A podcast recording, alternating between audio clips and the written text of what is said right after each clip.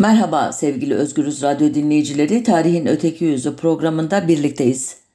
Bu haftanın e, konusunu Selahattin Demirtaş'ın şu konuşmasından esinlenerek seçtim. 28 Mayıs 2023 günü e, tırnak içerisinde söylüyorum seçimi kazandıktan sonra Cumhurbaşkanı Erdoğan'ın yaptığı balkon konuşmasında yaşananlara 7 yıldır hapishanede bulunan HDP'nin eski eş genel başkanı Selahattin Demirtaş şöyle bir tweetle cevap vermişti. Hileli ve sahte bir zaferin sarhoşluğuyla lüks sarayının balkonundan gırtlağını yırtarcasına iftira, tehdit ve hakaretlerini sürdüren yaşlı kral ve karşısında yalanlardan, hazdan başı dönmüş bir linç güruhu hep beraber idam diye bağırıyor. Olay bir zamanların Fransa'sında geçmiyor. Sene 2023, yer Ankara. Siz benim ceketimi bile asamazsınız diyeceğim ama buna bile değmezsiniz. Sadece şunu söyleyeyim. Ben adını aldığım Kudüs Fatihi Büyük Kürt Komutan Selahaddin Eyyubi'nin torunuyum. Günü geldiğinde hepinize adil davranacağıma söz veriyorum.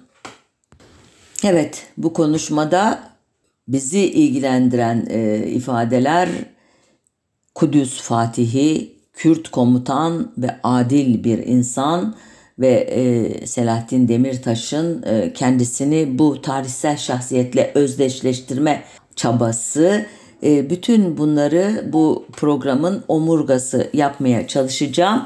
Elbette Selahattin Eyyubi'yi anlamak, tanımak için, onun tarihteki yerini kavrayabilmek için Haçlı seferlerine dair birkaç cümle etmem gerekiyor.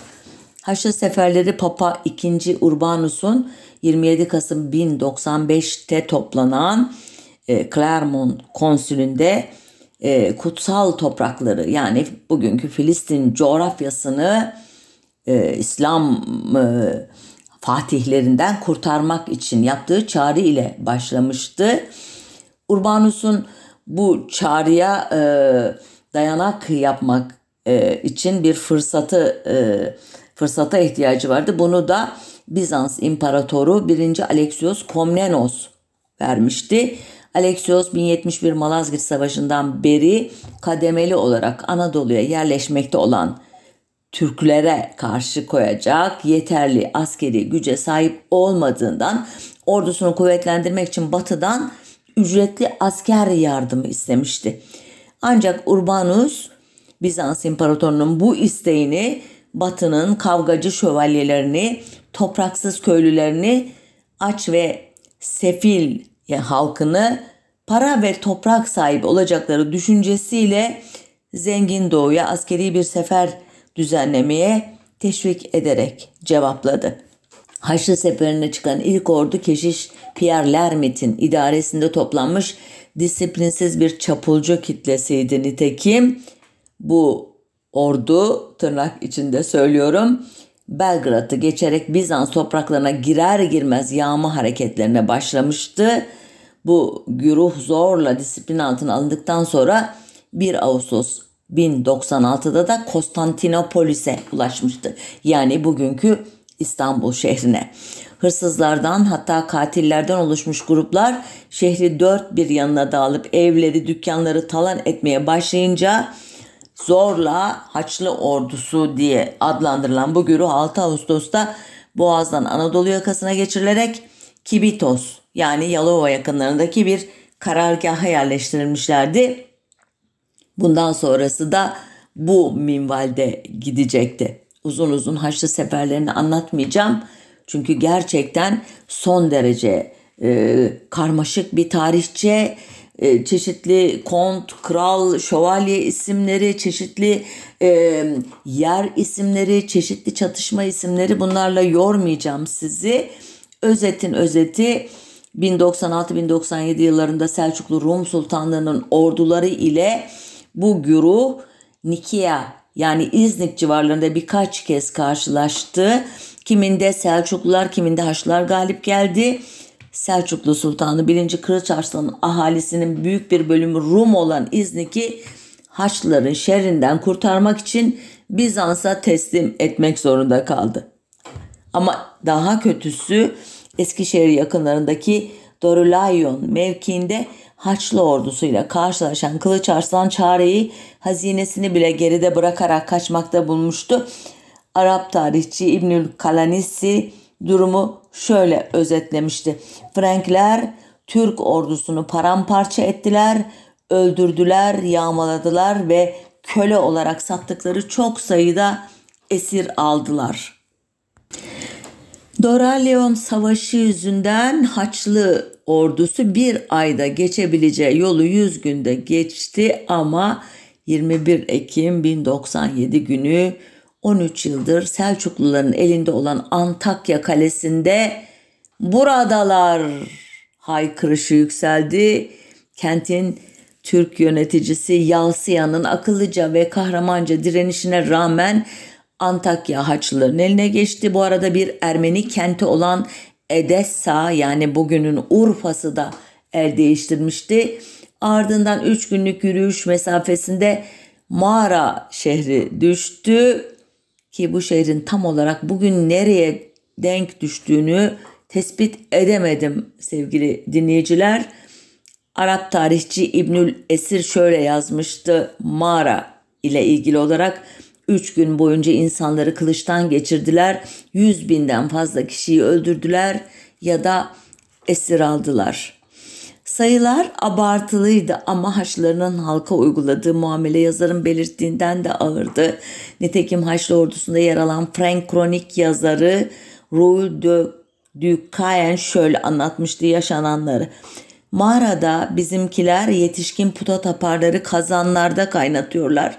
Çocukları şişe geçiriyorlar ve kızartarak yiyorlardı. Nitekim Müslümanlar Batılıların bu yamyamlığını asla unutmayacaklar.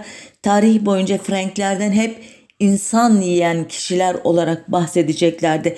Buna karşılık Frank kronikçileri bu yamyamlığı o günlerde hüküm süren büyük kıtlığa bağlayacaktı.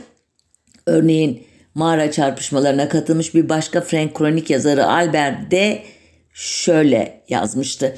Bizimkiler yalnızca öldürülmüş Türk ve Müslümanları değil köpekleri de yemekten iğrenmiyorlardı. Mağaranın ızdırabı 13 Ocak 1099 günü Haçlıların ellerindeki meşalelerle her evi tek tek yakmasıyla sona erdi diyor Arap tarihçileri. Haçlıların yeni hedefi Mısır'daki Fatimi halifeliğinin elinde olan Kudüs'tü. Arap kaynaklarına göre daha ilk çarpışmada Fatimi orduları tabanları yağladı ve Kudüs 15 Temmuz 1099 günü Haçlı ordularının eline geçti. İşte Selahaddin Eyyubi'nin tarihsel olarak e, yüceltilmesinin e, altyapısını oluşturan olay Kudüs'ün düşüşü. Bunu aklımızda tutalım şimdilik. Bu tarihten sonra şehri koruyan e, yönetici İftihar adlı biriydi ve onun adamları anlaşma uyarınca Aşkalon limanına gönderildiler ama bu şehrin ahalisi bu kadar şanslı değildi. Müslüman, Ermeni, Yahudi ayrımı yapılmaksızın tüm halk bir hafta boyunca kılıçtan geçirildi. Şehirdeki tüm kutsal mekanlar tahrip edildi. Böylece uzun süredir birbiriyle kavga eden, çıkar çatışmaları yüzünden Bizans'la bile işbirliği yapan emirlerin, sultanların temsil ettiği İslam'ın altın çağı sona erdi. Gerçi 1102 yılının Mayıs ayında bir Fatımi ordusu ki Fatımiler e, Mısır'a hakim olan Şii bir e, hanedan buna birazdan daha ayrıntılı değineceğim. E, bu e, Fatimilerin bir birliği daha doğrusu Yafa yakınlarındaki Haçlı ordusunu gafil almayı, avlamayı başarmıştı ama önce Yafa'yı mı yoksa Kudüs'ü mü kurtaracaklarına karar veremedikleri için hiçbirini almayı başaramadan ülkelerine geri döndüler. Böylece e, çok büyük bir fırsatı kaçırdılar. Bunun e, e, nasıl büyük bir e, şanssızlık olduğunu anlamaları için e, 85 yıl geçmesi gerekecekti. 85 yıl sonra olan olay yani Kudüs'ün geri alınması Selahaddin Eyyubi'nin bugün İslam, Arap, Türk ve Kürt tarihinde e, neden e, bu kadar e, büyük bir ada sahip olduğunun e, temelini oluşturuyor. E, bu mecrada e, Kudüs'ün kimin ülkesi olduğu, hangi dinin e, o şehre ne gibi anlamlar yüklediğini uzun uzun anlatmıştım. Detaya girmiyorum. Kudüs'ün e, Haçlıların eline geçmesi aslında benim tarih okumama göre e, çok e, garip bir olay değil. Çünkü gerçekten Kudüs İsa'nın e, e, yaşadığı, çarmıha gerildiği, Hristiyanlığın geliştiği, yayıldığı bir şehir. Onlardan önce Museviliğin yani Musa'nın dininin, Yahudiliğin dininin e, tapınaklarının olduğu e, bir koca Yahudi tarihinin e, en önemli olaylarının e, yaşandığı bir şehir. İslam açısından Kudüs bugün belki e, aşırı önemli e, altı çizildiği için herkesin kafasında yanlış bir tarih algısı var ama Kudüs e, şehrini anlatan hiçbir terim Kur'an'da bir kere dahi geçmez. E, iddiaya göre işte Mescid-i Aksa'yı anlatan bazı ayetler vardır e, Kur'an'da ama Mescid-i Aksa derken neyi kastediyordur İslam'ın bu kutsal kitabı? Dediğim gibi o programı bulursanız orada uzun uzun anlatmıştım. Dolayısıyla ben burada bir şehrin Haçlıların eline düşmesini bir dram, onun kurtarılmasını bir kahramanlık olarak görenlerden değilim. Sadece tarihsel hikayeyi anlatırken bunun e, tarih yazımında özellikle İslam tarih yazımında neden önemli olduğunu vurgulamak açısından e, e, hatırlatma ihtiyacı duydum. Şimdi gelelim e, bu tarihçe içerisinde birazdan daha uzun uzun hikayesini e, anlatacağım. Yani olaylarla bağlantılı olarak ayrıntılandıracağım şahsiyetin Selahaddin Eyyubi'nin kim olduğuna dair tarihin bize verdiği bilgilere. Popüler Kürt tarih söyleminde, tarih yazımında bugün Selahattin Eyyubi'nin Kürt asıllı olduğu konusunda bir oydaşma var. Ee, ben zamanında bu konuda bazı tereddütlere sahiptim ama e, şimdi e, kaynaklara e, daha yakından baktığımda bu kanaatin büyük ölçüde doğru olduğunu düşünüyorum. En azından tersini söyleyecek e, malzeme olmadığını düşünüyorum ama her zaman hatırlatırım. E, andığımız e, tarihlerde, binli yıllarda, 1100'lü yıllarda, 1200'lü yıllarda ve daha sonrasında e, Kürtlük, Türklük, Araplık, e, işte e, Almanlık, Fransızlık gibi kavramlar yoktu. E, tarihi yazarken rastlıyorsunuzdur. İşte Şeddadiler, Revdadiler, Eyyubiler, Tulun oğulları, Artuk oğulları, Dulkadir oğulları gibi aile isimleriyle, boy isimleriyle anılırdı topluluklar ve elbette e, dahil oldukları, mensup oldukları dinin e, e, esinlendirdiği bazı ekle, eklentiler olurdu bu adlandırmaların yanında. Sonuçta bugünkü gibi bir etnik kimlik vurgusu yoktu. Ama e, birazdan an, e, anlatacağım çeşitli kaynaklarda e, kullanılan e, terimleri de hatırlamakta fayda var. Örneğin Cizreli İbnül Esir. Bu kişi e, Selahattin Eyyubi'nin tam çağdaşı değilse bile onunla yakın tarihlerde yaşamış biri. 1160 yılında e, doğmuş e, ve ölüm tarihi çok net değil ama daha 1191 yılında yani Kudüs'ün e, fethinden tekrar geri almasına e, sonraki tarihte de hayatta olduğu anlaşılan bir kişi. O El Kamil Fi Tarih adlı kitabında Selahattin Eyyubi adının e, e, neşet ettiği Eyyubi ailesinden söz ederken Eyyubilerin asıllarının Hezbaniye aşiretinin bir kolu olan Revvadiye Kürtlerinden olduklarını söylüyor. Ee, İbnül Esir'e göre bu kabile Azerbaycan'da yaşarken bölgedeki karışıklıklardan dolayı 1100'lü yıllarda e, Irak'ın Tikrit kasabasına göçmüş. E, yazar e, ailenin kökeni hakkında daha başka bilgi vermiyor. Böylece bugün hem Kürt hem Türk hem de Arap tarihçilerinin Selahattin Eyyubi temellük etme, sahiplenme çabalarına bir meşruiyeti bu ifadelerde buluyoruz. Ne diyor? Revvadiye Kürtleri diyor ya da Revvadilerden diyor. Bugün Kürtler Revvadilerin Kürt e, etnik gruplarının oluşturduğu bir e, hanedan olduğunu düşünüyorlar. Azerbaycan diyor. Azerbaycan deyince hemen Türk milliyetçilerin aklına Türklük geliyor ve Tikrit kasabası deyince de Irak'ın Tikrit'i de hatta Saddam Hüseyin'in de memleketidir. Araplığı e, çağrıştırıyor. İbnül Esir'e göre e, Selahattin Eyyubi'nin amcaları Esedüddin ki ileride Şirkuh adıyla daha çok karşımıza çıkacak aslan anlamına geliyor bu ve Necmettin Bağdat'ın kumandanı Mücahidüddin'in hizmetine girmiş. Bu kişi Necmettin'in akıllı, ileri görüşlü ve güzel ahlaklı bir insan olduğunu görünce onu Tikrit kalesine yönetici olarak tayin etmiş. 1131 yılında da Musul Atabeyi İmadettin Zengi Tikrit yakınlarında Abbasi ordularına yenilince Necmettin Zengi'ye yardım ederek Fırat'ı geçmesini sağlamış. Böylece Eyyubi ailesiyle Zengi ailesi arasında dostluk kurulmuş. Selahaddin'den e, bir asır kadar sonra yaşamış olan Erbilli İslam tarihçisi İbni Halikan da e, Selahaddin Eyyubi'nin soy ağacını e, incelediğini ve ailenin Azerbaycan'ın en ucunda bulunan Duvin şehrinden geldiğini tespit ettiğini anlatıyor. Diyor ki burası Gürcüler ülkesinde ve Aran yolundadır. Onlar Kürttü ve Ravadiye aşiretine mensuplardı ki bunlar da Büyük Hezbani aşiretinin bir koludur diyor.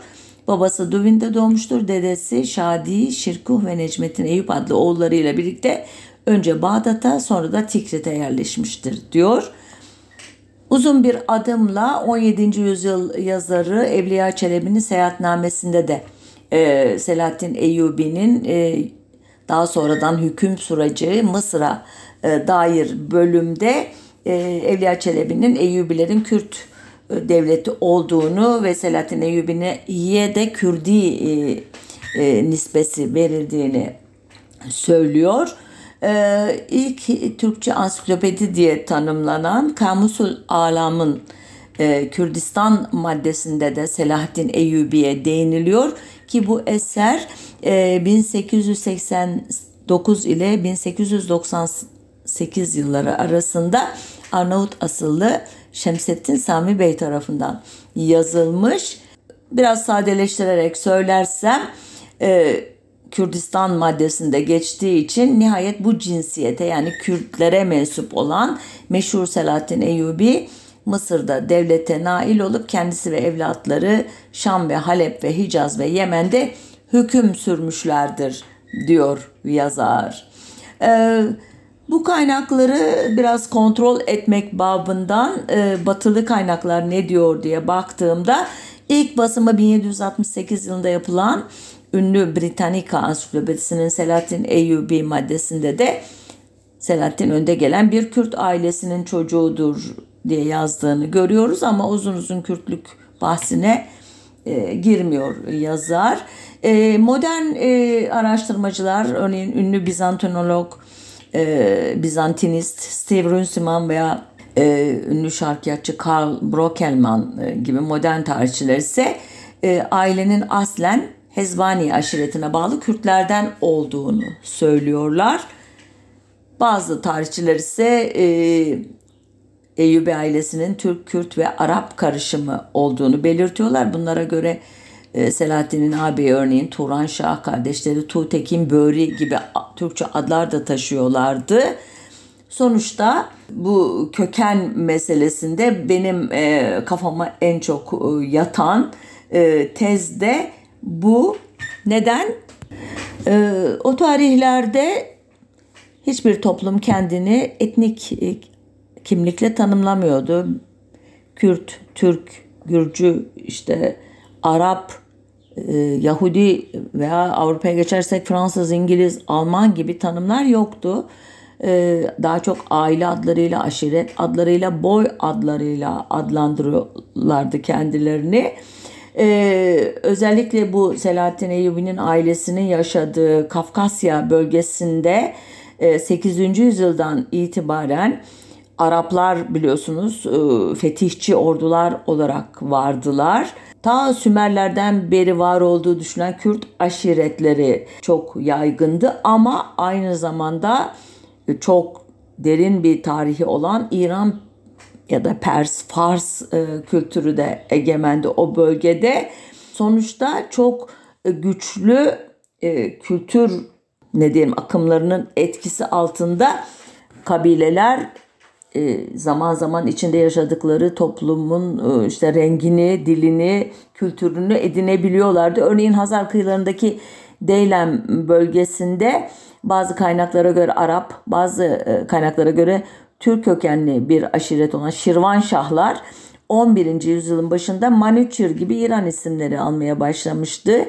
Ravadiler gibi bazı işte kabileler Arap kökenli olduğu halde kendilerini artık Kürt olarak kabul ediyorlardı ve Mamlan veya Ahmadil gibi Kürt isimleri alıyordu liderleri. Ee, yine Arap olan Şeddadiler arasında Aşot gibi Ermeni ismi taşıyanlar vardı. Veya Şeddadilerden Ebul Esver kız kardeşiyle evli olduğu David adlı Ermeni beyinin topraklarını işgal etmekten mesela geri durmuyordu.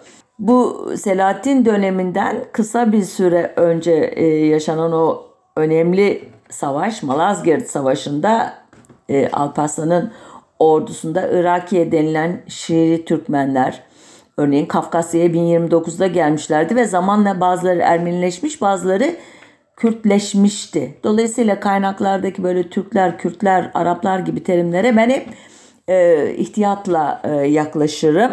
Sonuçta e, bugün e, üzerinde ittifak edildiği e, gibi e, kabul edersek yani Selahattin Eyyubi'nin ailesinin tarihe e, daha çok Kürt e, asabiyesiyle geçtiğini varsayarsak İbni Haldun'un terminolojisini kullanarak söylüyorum bunu ki İbni Haldun da e, Selahattin Eyyubi'den Kürdi nispesiyle söz eder onu unuttum söylemeyi. Sonuçta Selahattin'in doğduğu yıl olan 1137 ve 38'de aile Tikrit'ten Musul'a giderek e, zengilerin hizmetine girmiş. Baba Necmettin Eyyubi İmamettin Zengi tarafından Baalbek valisi olarak atanmış. Ee, Necmettin'in işte o diğer kardeşi Şirkuh ya da Esedettin ise e, Arslan diyelim Türkçesiyle de e, o da e, İmamettin Zengin'in önemli komutanlarından biri olmuş. Böylece Selahattin hem baba tarafından hem amca tarafından önemli bir ailenin emrindeki asker e, liderlerin evladı olarak büyümüş ki ilk gençliği Balbek'te geçmiş. E, gençliğinde daha çok e, işte e, dinle ilgilendiği söyleniyor ama ben e, ona da pek ihtimal vermiyorum. Demek istedikleri şu askerlikte ilgilenmiyordu pek e, diyorlar. Zaten ufak tefek zayıf böyle ince e, bir fizyonomisi varmış e, yüzünde hep e, hüzünlü, melankolik bir hava olurmuş. Daha sonraki tarihsel hikayesinde de bu tanıma uygun yufka yürekli bir lider olarak karşımıza çıkacak.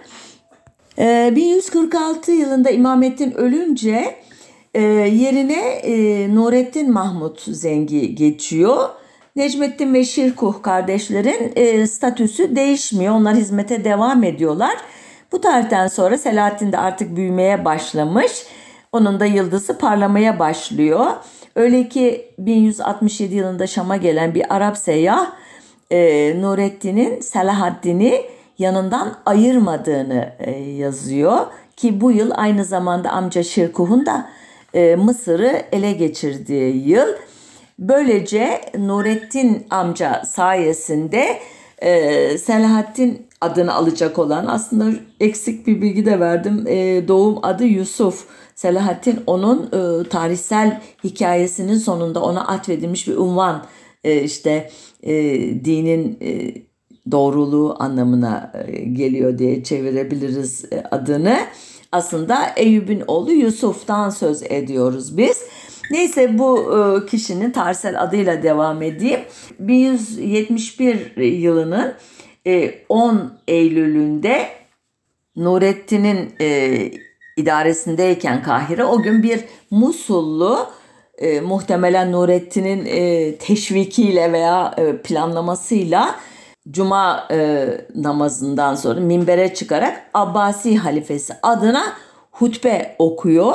Bu çok önemli bir şey. Çünkü Fatimiler e, Şii hilafetini sürdürüyorlar ama her zaman yanlarında e, Abbasilerin soyundan gelen bir yedek ne diyelim e, halife oluyor. Fakat güç onda değil Fatimi halifesinde oluyor. Bu adım çok e, anlamlı siyasi ve dini açıdan ilginç bir şekilde olaya bir tepki gelmiyor. Çünkü Fatimi hilafeti ilginç bir şekilde e, Sünni halka karışmıyor ki Mısır'ın halkı ağırlıklı olarak Sünni. Onlara hiç müdahale etmiyor. Sadece e, hilafetinin adını veya işte önemli ritüelleri Şii geleneğine göre yürütüyor. Dolayısıyla bu hutbe okunması halk açısından gayet normal bir şey. E, ilginç bir şekilde o sırada ölüm döşeğindeymiş Halife El Adil e, adlı e, Fatimi halifesi 20 yaşlarında genç biri. E, bilinci yarı açık yarı kapalı bir durumdaymış. E, ona hiç haber bile verilmemiş bu olay. Ertesi günde vefat etmiş bu kişi ve böylece e, yaklaşık 969 yılından itibaren ne diyelim 200 yıldır yaşayan Şii hilafeti kavgasız, dövüşsüz sona ermiş.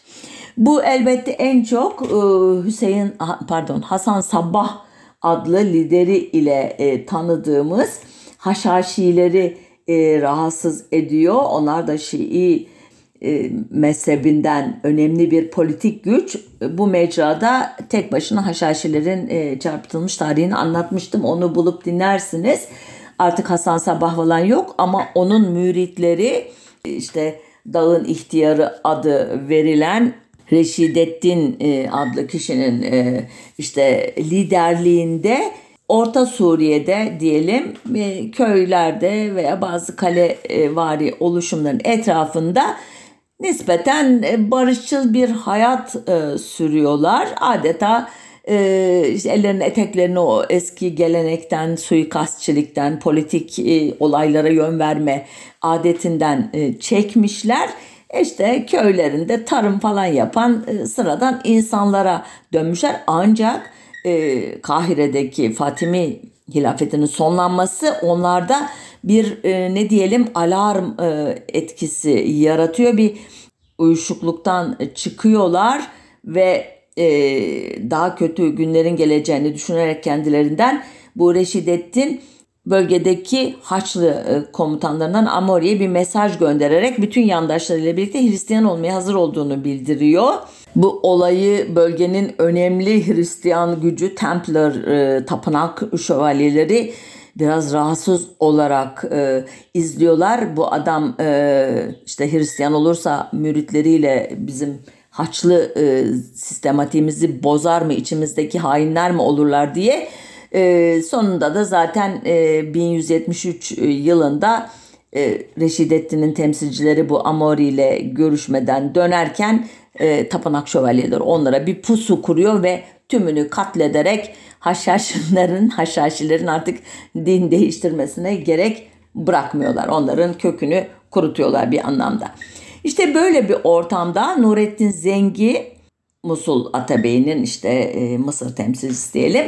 15 Mayıs 1174'te e, Şam'da ölüyor. Geride bir buçuk yaşında bir oğul bırakıyor ve böylece e, Selahaddin hiç ummadığı bir anda kendini hem Suriye'nin hem de Mısır'ın hakimi olarak buluyor ve kendisini durduracak tek güç de Bizans ancak Bizans ordusu da 2. Kılıç Arslan tarafından 1176 yılında Mirya Kevalon'da ezilmiş durumda ee, ve e, Kudüs'te de e, ne diyelim 13 yaşında tahta geçmiş olan bir kral var 4. Bodüven. Bu kişi de ilerleyen yıllarda ağır bir cüzam e, hastası olacak. Dolayısıyla Selahaddin'in yıldızı hiç beklemediği bir şekilde parlayacak e, biraz rakipsizlikten de e, diye tarif ediyor. Bunu tabi Arap tarihçilerinin e, ne kadar nesnel olduğunu bilemiyoruz ama en azından tek aktör değil yani bir göklerden inmiş bir deha değil tarihsel koşulların öne çıkardığı bir aktörden söz ediyoruz en azından bu dönem için. Güçler dengesinin kendinden yana olduğu bu dönemde Selahattin Eyyubi Mısır'daki zengin e, tarımsal varlıkları dayanak yaparak e, kısa sürede küçük ve sıkı disiplinli bir ordu kuruyor ve 1183'te Halep'i, 1186'da Musul'u ele geçiriyor. E, bu tarihten sonra da artık hedefi Kudüs.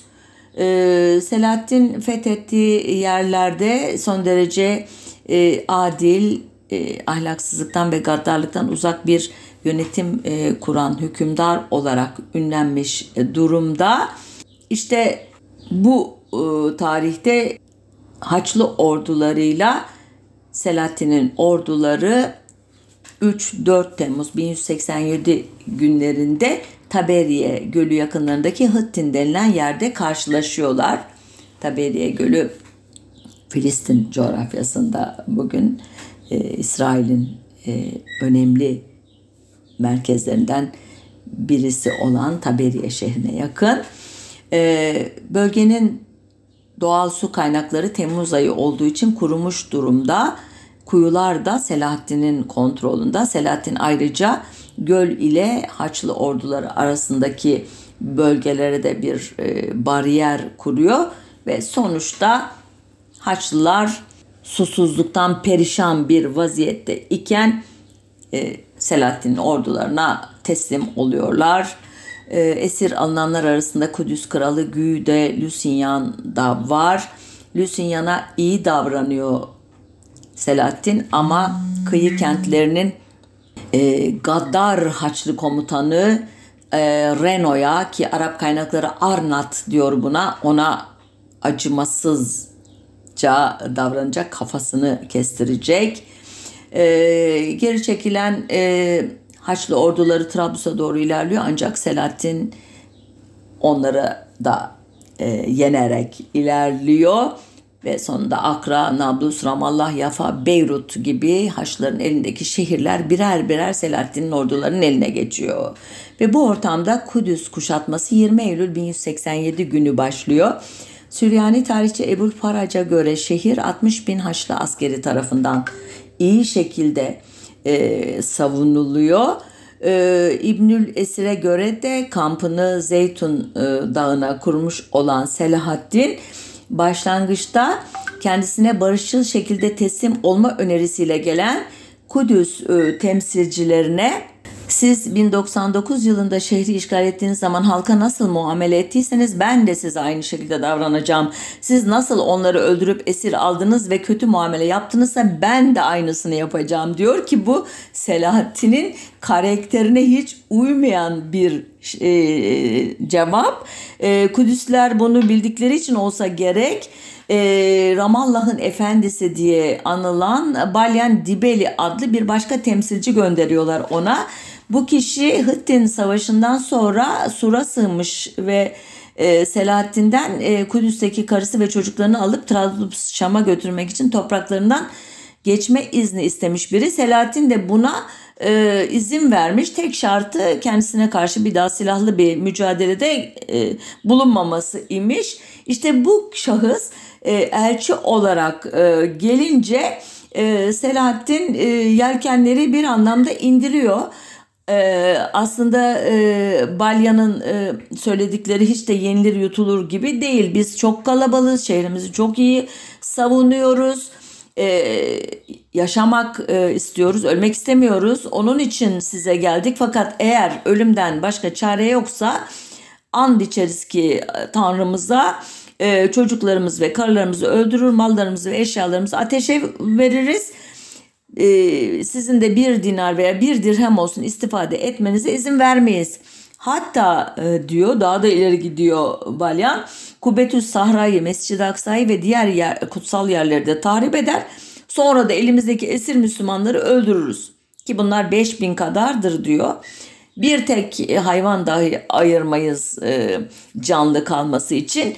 Yani e, bir anlamda meydan okuyor Selahattin'e. Normalde e, dönemin liderleri, sultanları böyle meydan okuma olunca daha da bir galeyana gelirler ve sen öyle mi diyorsun ben gelip hepinizi öldüreyim de gününüzü görün derler.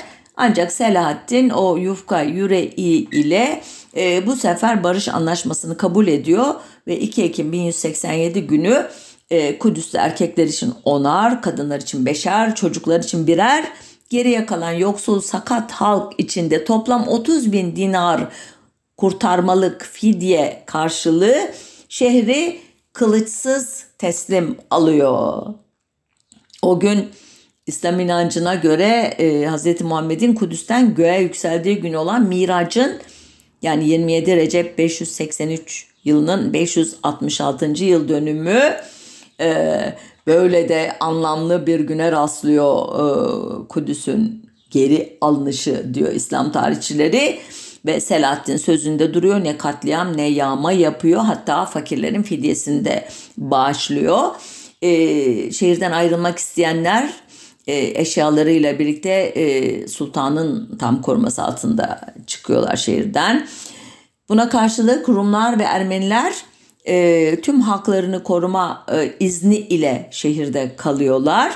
Kudüs kraliçesi Sibilla ve yanındakiler o kadar acıklı bir görünüm arz ediyorlar ki diyor İbnül Esir veya Bahattin e, biyografisini yazan e, Selahattin onlara da acıdı ve kocalarının ve oğullarının da onlara eşlik etmesine izin verdi diyor. Ancak bu durumdan hazinedarı hiç memnun kalmamış. Demiş ki Selahattin'e hadi yoksulların fidyesini bağışladım bari bağışladığım miktarı zenginlerin fidyesine ekleseydin de bütçemiz e, biraz e, nefes alsaydı. E, ancak Selahattin bunu kabul etmiyor. E, bu sefer Kudüs psikoposu yanında altınlar, halılar, değerli eşya yüklü arabalarla geçince hazinedar iyice çılgına dönüyor. E, bu duruma e, tanık olan İmadettin El İsfahani şöyle yazıyor. E, Sultana dedim ki bu psikopos en az 200 bin dinar eden bir servetle beraber gidiyor. Biz onlara kendi mallarını götürebileceklerini söyledik. Kilisenin ve manastırların hazinelerin değil buna izin verilmemeli. Ama Selahattin şu cevabı verdi diyor yazar. İmzaladığımız anlaşmaya harfiyen uymalıyız. O zaman kimse müminleri sözlerine uymamakla suçlayamaz. Tam tersine Hristiyanlar gittikleri her yerde bizim onlara yaptığımız iyilikleri anlatacaklardır. Şimdi diyebilirsiniz ki bunlar biraz abartılı hikayeler. Bir, öyle hazinedarı falan ona nasıl bağırabiliyor ya da emirlerine karşı gelebiliyor? Hayır.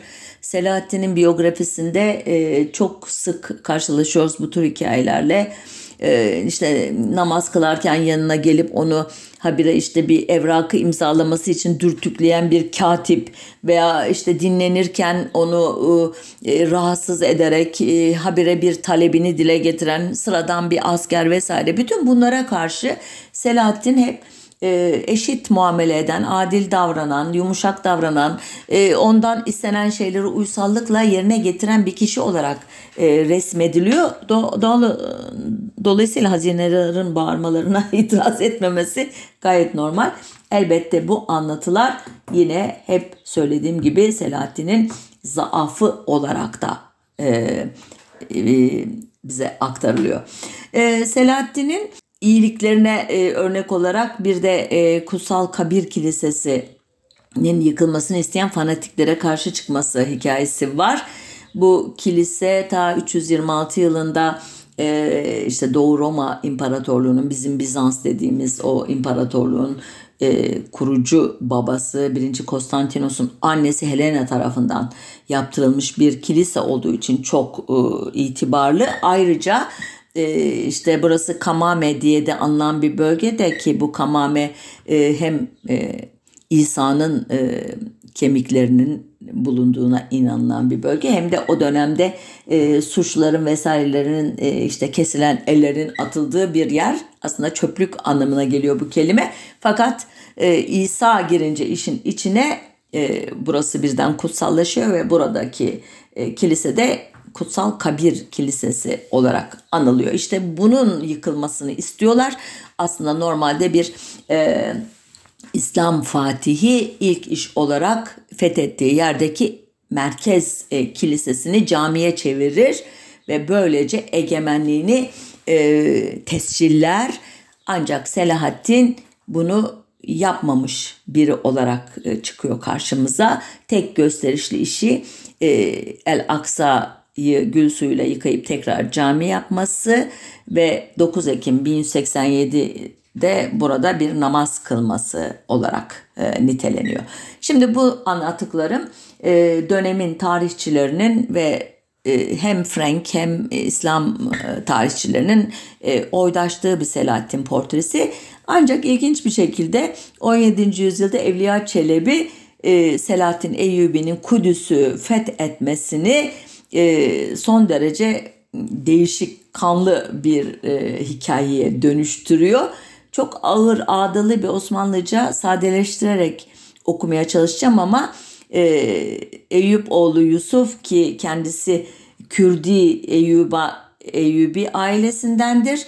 E, Mısır'da e, ve Şam'da bağımsız bir padişah olarak hüküm sürmeye başladıktan sonra diyor e, kutsal e, Kudüs'ü e, 40 gün e, sardıktan sonra onlara aman vermeden kaleyi fethettikten sonra kafirlerden bir can bile kalmasına izin vermeyip e, 200 bin Hristiyan ve Mkiteryan mezhebine bağlı Ermeniyi ki o Mıktisi Ermeni diyor buna ve Frank Rumunu ve 50 bin papazı bu dünyadan göçertip diyor ondan sonra Mısır'a gitti. Ki Evliya Çelebi'nin anlatısı hiç e, benzemiyor Arap tarihçilerine veya Frank tarihçilerinin anlattığı Selahattin Eyyubi'ye. E, niye böyle oldu derseniz e, muhtemelen e, bu tarihlerde biliyorsunuz Viyana seferleri, e, bozgunları vesaireyle şekillenmiş bir dönem min arifesinde yazmış bu satırları Evliya Çelebi fetihçilik, gaza e, ve Avrupalıya e, işte e, kök söktürme gazlaması ile İslam ordularını, Osmanlı ordularını şevke getirmek gerekiyor. Bu açıdan yumuşak, barışçıl, affedici bir Selahattin portresi çok cazip değil.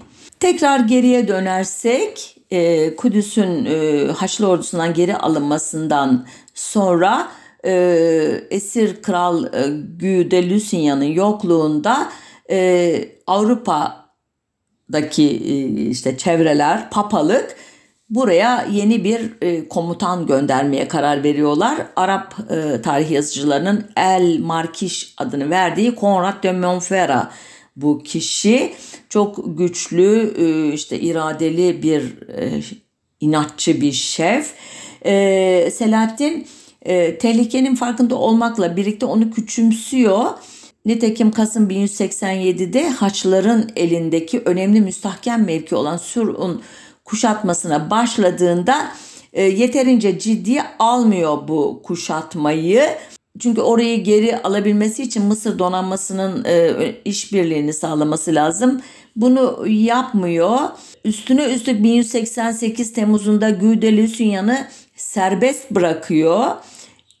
Tek e, şartı var Müslümanlara karşı bir daha silaha sarılmayacağına dair yemin ettirmiş ona ve bu armağan e, pahalıya mal oluyor Selahattin'e. Güde Lusignan yeminini inkar ediyor ve 1189 Ağustos'unda bir başka önemli müstahkem mevki olan Akya Kalesi'ni kuşatıyor. Akya'da direnemeyecek İslam orduları ama daha Haçlı bayrağının dalgalanmasına e, zaman var. E, arada Selahattin e, kıyı bölgesinde e, dağınık e, Haçlı askerlerinin akın ettiği Sur şehrini ele geçirmeye çalışıyor. Onu da başaramıyor ki burası daha sonradan Haçlı birliklerinin e, karşı saldırısının toplanma noktası olacak.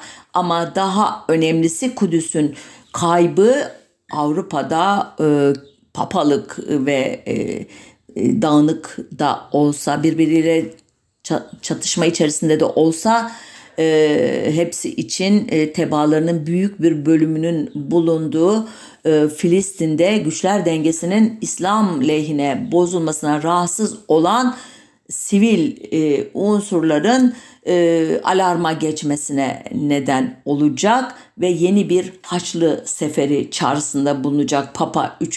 Clement ve Haçı alanlar arasında İngiltere Kralı Aslan Yürekli Richard, Almanya Kralı Frederick Kızıl Sakallı e, Frederick ya da Frederick Barbarossa ve Fransa Kralı Philip August dahi var. Yani üç kral e, var bu sefer Haçlı ordularının başında ve o yıl e, Frederick Barbarossa liderliğinde Balkanlar üzerinden geçip e, Bizans topraklarını da talan ederek kutsal topraklara doğru ilerlemeye başlayacak bu ordu.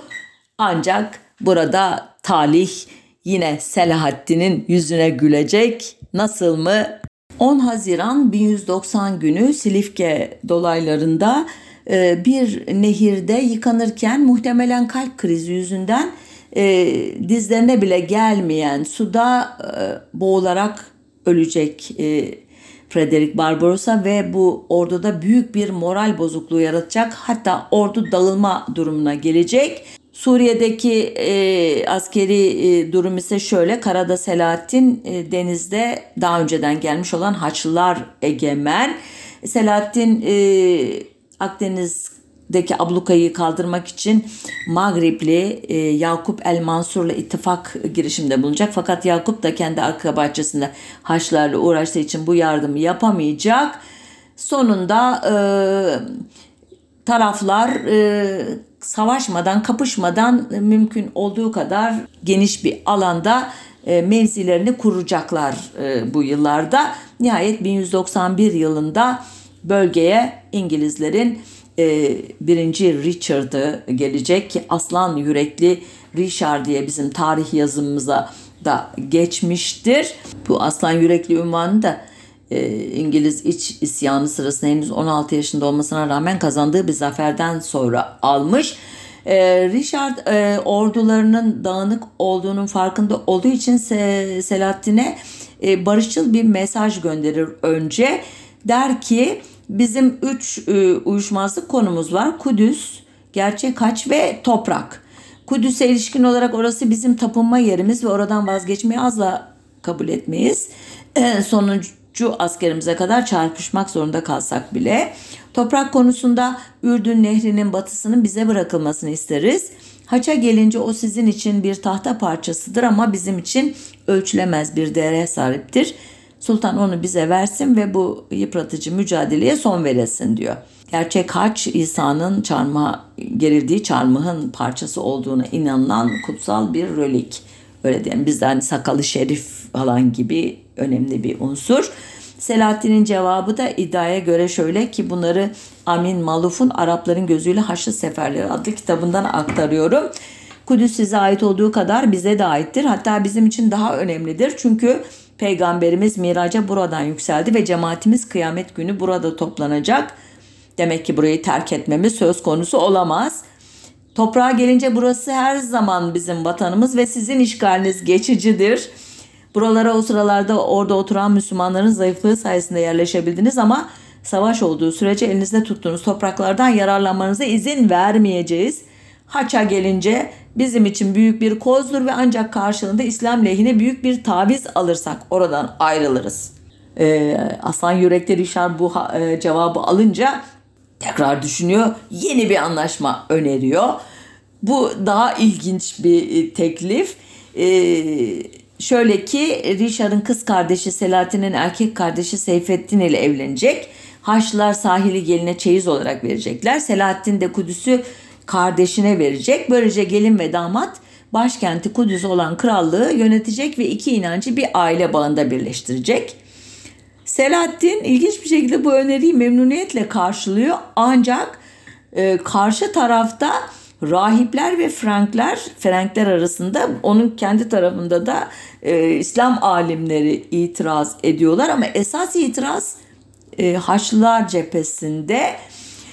E, Richard ise e, zaten e, yani tahtını bırakıp gelmiş e, uzun yolculuklar, perişan e, ordusu e, darmadağınık falan geri dönmeyi arzulayan bir durumda. Komutanları falan da zaten yıllardır savaşmaktan falan da yorulmuşlar. Orada aslında zevkü sefa sürmeye gelmişler. Birden kendilerini hiç ummadıkları güçlü bir düşmanla karşı karşıya bulmuşlar.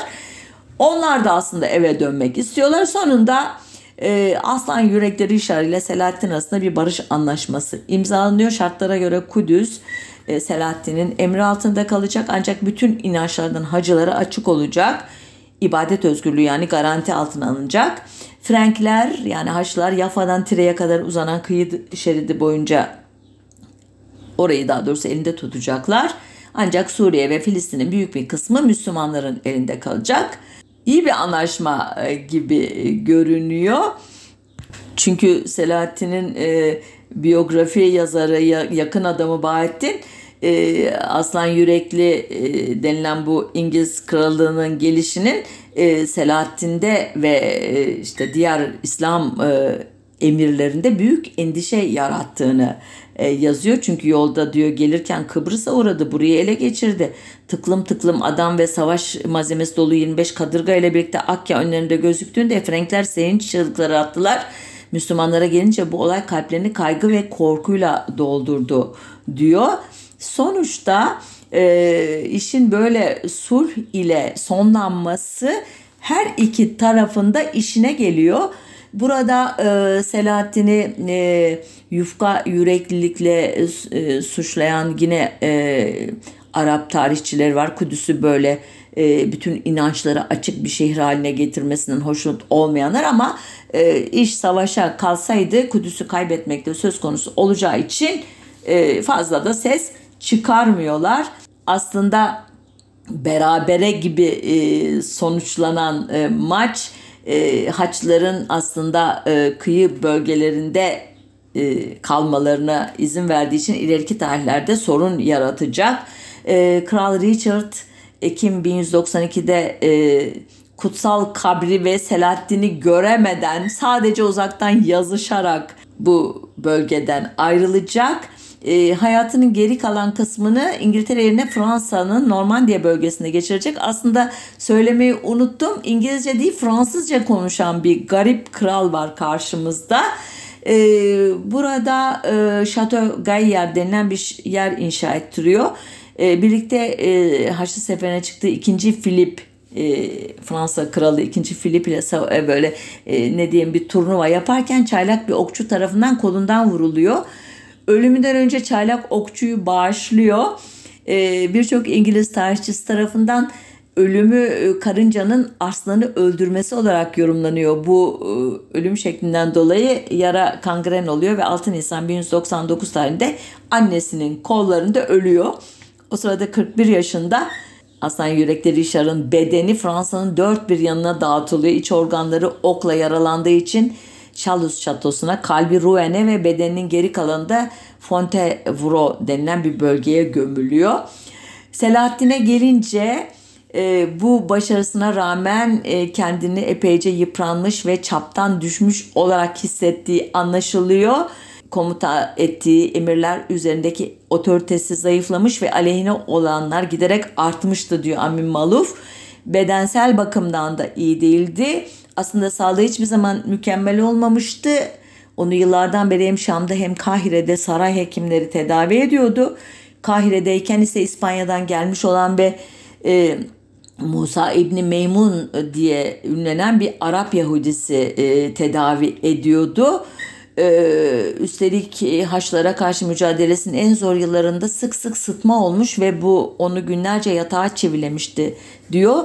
Fakat 1192'de hekimleri endişelendiren herhangi bir hastalığın ilerlemesiyle değil genel bir zayıflama ile ölüme bir adım daha yaklaşmıştı. Bu e, uzaktan bile fark edilen hızlı yaşlanma durumu idi.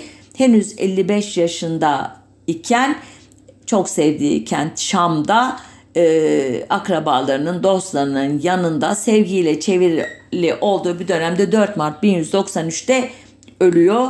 Akrabaları imparatorluğun parçaları için e, birbirleriyle didişirken e, hemen peygamberin ölümünden sonra olduğu gibi onu e, cenaze törenini düzenleyenler mezarını yaptırmak için bile hazinede yeterli para olmadığını görüyorlar. Çünkü Selahattin bazı insanların gözünde para kumdan daha önemli değildir dermiş. Bu kendisini tarif eden bir e, anekdot. E, öyle ki öldüğünde hazinesinde e, bir tek sur altın külçesi demek o dönemin önemli bir ölçü birimi ve 47 gümüş dinar varmış. Başta söylemiştim 19 senelik saltanatının sadece 5 yılını e, Haçlarla savaşmaya harcarken 12 yılını Suriye ve e, Irak'taki Müslüman rakipleriyle savaşmaya hasretmiş bir kişi 17 erkek tek kız çocuğu bırakmış ama hepsi başa geçemeyecek kadar küçük ve ardından e, iki e, erkek kardeşi ve çok sayıda yeğeni e, bir süre daha Eyyubi hanedanlığı devam ettiriyorlar. Mısır ve komşu toprakları 1250'ye kadar Suriye'yi de 1260'a kadar yönetiyorlar. 10 Haziran 1190 günü Silifke civarında bir nehirde yıkanırken muhtemelen kalp krizi yüzünden dizlerine bile gelmeyen suda e, boğularak ölecek Frederick Barbarossa ve bu orduda büyük bir moral bozukluğu yaratacak. Ordu dağılacak hatta. Ee, Suriye'deki e, durum ise Selahattin'in karada lehine, denizde Haçlıların lehine. Çünkü daha önceden gelen e, e, Haçlı orduları e, Batı Akdeniz sahiline abluka altına almışlar. 1191'de bu sefer e, bölgeye İngiliz kralı e, 1. Richard gelecek. Bizde aslan yürekli Richard diye tanınan bu kişi ilginç bir karakter. E, İngiliz olduğu halde Fransızca e, konuşan biri. Akya önlerinde beliriyor birden orduları ile. Ancak Richard bölgeye biraz zorunda olarak gelmiş havasında bir an önce geri dönmek isteğinde. Bu yüzden e, Selahattin'e barışçıl bir e, taleple geliyor önce. Amin Maluf'un Arapların Gözüyle Haçlı Seferleri adlı kitabından aktarıyorum. E, mektubunda şöyle diyor. Bize ilişkin olarak yalnızca üç uyuşmazlık konusu var. Kudüs, hakiki haç ve toprak. Kudüs'e ilişkin olarak orası bizim tapınma yerimiz ve oradan vazgeçmeyi asla kabul etmeyiz. Sonuncu askerimize kadar çarpışmak zorunda kalsak bile. Toprak konusuna gelince Ürdün nehrinin batısının bize bırakılmasını isteriz. Haça gelince o sizin için bir tahta parçasıdır ama bizim için ölçülemez bir değere sahiptir. Sultan onu bize versin ve bu tüketici mücadeleye son verilsin. Bu e, kutsal haç, tahta haç İsa'nın e, gerildiği düşünülen gerçek e, çarmıhın bir e, parçası olarak çok e, kutsiyet atfedilen bir rolik aynen e, Müslümanların sakalı e, şerifi e, gibi. E, Selahaddin'in buna cevabı şöyle imiş. Kudüs size ait olduğu kadar bize de aittir. Hatta bizim için daha önemlidir. Çünkü peygamberimiz miraca buradan yükseldi ve cemaatimiz kıyamet günü burada toplanacak. Demek ki burayı terk etmemiz söz konusu olamaz. Müslümanlar bunu asla kabul etmezler. Toprağa gelince burası her zaman bizim vatanımız ve sizin işgaliniz geçicidir. Buralara o sırada orada oturan Müslümanların zayıflığı sayesinde yerleşebildiniz ama savaş olduğu sürece elinizde tuttuğunuz topraklardan yararlanmanıza izin vermeyeceğiz. Haça gelince bizim için büyük bir kozdur ve ancak karşılığında İslam lehine büyük bir taviz alırsak ondan ayrılırız. Bu cevabı alan e, Aslan Yürekli Rişar yeni bir teklifle geliyor. Bu daha da ilginç bir teklif. daha uzlaşmacı daha doğrusu. E, şartlarına göre Rişar kız kardeşini Selahattin'in erkek kardeşi Seyfettin'le evlendirecek. Haçlılar e, sahil bölgesini geline çeyiz olarak verecekler. Selahattin de Kudüs'ü kardeşine verecek. Böylece gelin ve damat başkenti Kudüs olan krallığı hem yönetecek hem de iki inancı bir aile bağında birleştirecekler. Selahattin bu önerileri memnuniyetle karşılıyor. Ancak e, Frankler cephesinde e, din adamları buna karşı çıkıyorlar. E, hatta Richard'ı e, aforoz etmekle tehdit ediyorlar. Halbuki e, kral e, bir an önce eve dönme arzusunda zaten komutanlarının çoğu da e, savaşmaktan ziyade bölgede e, oranın zenginliklerini, güzelliklerini tüketerek e, rahat bir hayat sürme hayali içindeler. Belli dönemlerde savaşmaya hazırlar. Mevsimlik ordu gibi. E, dolayısıyla e, Kral Richard'ın arkasında böyle bir e, destek gücü de var. E, sonunda bir barış anlaşması imzalanıyor ama ilginçtir iki e, kral ya da sultan yüz yüze gelmiyorlar. E, anlaşma şartlarına göre Kudüs e, Selahattin'in hükümranlık alanı olacak, onun idaresinde olacak ancak tüm inançlardan hacılara açık olacak. Yani ibadet özgürlüğü garanti altına alınacak. E, Frankler yani Haçlılar Yafa'dan Tiri'ye kadar uzanan kıyı boyunca toprak şeridini ellerinde tutacaklar ancak Suriye ve Filistin'in büyük bir kısmı Müslümanların elinde kalacak. Bu e, yüzeysel olarak bakarsanız e, bir e, teslimiyet anlaşması gibi görünüyor. Berabere e, kalma gibi görülebilir. Ancak Selahattin'in biyografi yazarı Bahattin'in e, anlatılarından anlıyoruz ki Aslan Yürekli Rişar bayağı ürkütmüş, korkutmuş Müslüman dünyasını. Çünkü gelirken bölgeye Kıbrıs'ı ele geçirmiş. Orada e, tıklım tıklım adam ve savaş malzemesi dolu 25 kadırgayla e, Akka önlerinde gözükmüş.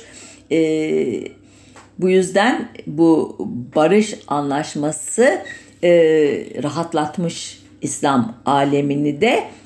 Halbuki ileriki yıllarda Haçların elinde kalması o e, kıyı bölgesinin e, çok büyük sorunlara neden olacak ama konumuz o değil. E, Richard Ekim 1192'de Kutsal Kabir Kilisesi'ni ve Selahattin'i göremeden bölgeden ayrılacak ve ilginç bir şekilde dilini konuştuğu Fransa'nın Normandiya bölgesine yerleşecek. Burada birlikte Haçlı Seferi'ne çıktı. Fransa Kralı 2. Filip ile bir ne diyelim e, turnuva sırasında çaylak bir okçu tarafından daha doğrusu Filip'in e, hakim olduğu bir kaleyi almaya çalışırken galiba yanlış e, hatırladım özür dilerim. Bir çaylak okçu tarafından kolundan vurulacak.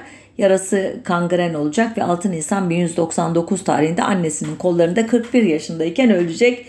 İngiliz tarihçileri buna karıncanın arslanı öldürmesi e, tabirini uygun bulmuşlar bu sona. E, Selahattin'e gelince e, tüm başarılarına rağmen e, son derece örselenmiş ve çaptan e, düşmüş e, durumda. E, emirleri üzerindeki otoritesi zayıflamış. Amin Maluf böyle e, tarif ediyor durumunu. Aleyhine olanlar giderek artıyor. Bedensel bakımdan iyi değil. Aslında sağlığı diyor hiçbir zaman mükemmel olmamıştı. Onu yıllardan beri hem Şam'da hem Kahire'de e, saray hekimleri tedavi ediyordu. Hatta Kahire'deyken İspanya'dan gelmiş olan ve Musa İbni Meymun e, diye e, anılan bir Arap Yahudisi tabibin hizmetinden yararlanıyordu. Üstelik Franklere karşı mücadelesinin en zor yılları esnasında sık sık sıtma olmuştu. Bu da onu e, günlerce yatağa çivilemişti. Ancak diyor 1192'ye gelindiğinde hekimleri endişelendiren herhangi bir hastalığın ilerlemesi değil de genel bir zayıflama sultana yaklaşan herkesin fark ettiği e, türden zamandan önce bir ihtiyarlama idi. Selahattin henüz 55 yaşındaydı ama kendisi de diyor hayatının sonuna geldiğini biliyordu. Ancak son günlerini en sevdiği kent olan Şam'da akrabalarının yanında huzur içinde geçirdi. e, ve 4 Mart 1193 tarihinde öldü. E, geride tam takır bir hazine bırakmıştı. Öyle ki e, mezarını e, e inşa edecek kadar bile bir para yoktu. E, bazı insanların gözünde para kumdan daha önemlidir e, derdi Selahattin. E, bu işi öyle abartmış ki öldüğünde e, hazinede bir sur altın külçesiyle 47 gümüş dinar varmış sadece. E, geride 17 erkek ve bir kız çocuğu bırakmış ama hepsi başa geçemeyecek kadar küçük yaşta oldukları için e, iki erkek kardeşi ve çok sayıda yeğeni arasında Eyyubi egemenliği parçalanmış. Zaten 19 senelik saltanatının sadece 5 senesini Franklere 12 senesini Suriye ve Batı Irak'taki Müslüman rakipleriyle savaşmaya hasrettiği için e, çok e, ne diyeyim parçalanmaya hazır bir e, sultanlık bırakmış. Sonunda e, Eyyubi Hanedanı Mısır ve komşu toprakları 1250'ye Suriye'yi de ancak 1260'a kadar yönetebilecekler. Tarihçiler sıklıkla tarihi etkileyenin insan mı yoksa olayların gidişatı e, mı derler. Halbuki ikisi bir arada düşünülmeli. Marx'ın da ünlü sözüdür. İnsan tarihini yapar ama ancak verili şartlar içerisinde e, yapar anlamına gelen bir cümlesi vardır. Selahattin de e, verili şartların e, doğurduğu bir kahramandır ama kendi öznel e, gücü ile becerileri ile bu tarihe önemli bir yön vermiştir ve e, çağdaşlarının ve daha sonraki sultanların aksine tarihe iyicilliğiyle, barışçılığıyla, yumuşaklığıyla, hoşgörüsüyle, paraya tamah etmemesiyle, yüksek ahlakıyla e, geçmiştir.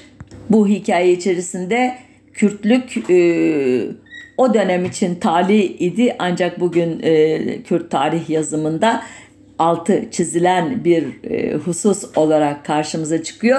Halbuki Selahattin'in e, kendini Kürt olarak değil İslam komutanı olarak tanımladığını biliyoruz en azından e, biyografisinden. E, aslen Lübnanlı Müslüman bir Arap olan Fransız e, yazar Amin Malouf'un Arapların Gözünden Haçlı Seferleri ismi kitabının son söz bölümündeki şu ifadelerle bağlayayım programı. Maluf diyor ki peygamberin cemaati 9. yüzyıldan itibaren kaderine egemen olmaktan uzaklaşmıştır. Yöneticilerinin neredeyse tümü yabancıydı. 200 yıllık Frank işgali sırasında resmi geçit yapan bu çok sayıda kişiden hangileri Arap'tı? Vakanüvisler, kadılar, birkaç yerel küçük emir, İbni Ammar, İbni Munkit ve iktidarsız halifeler.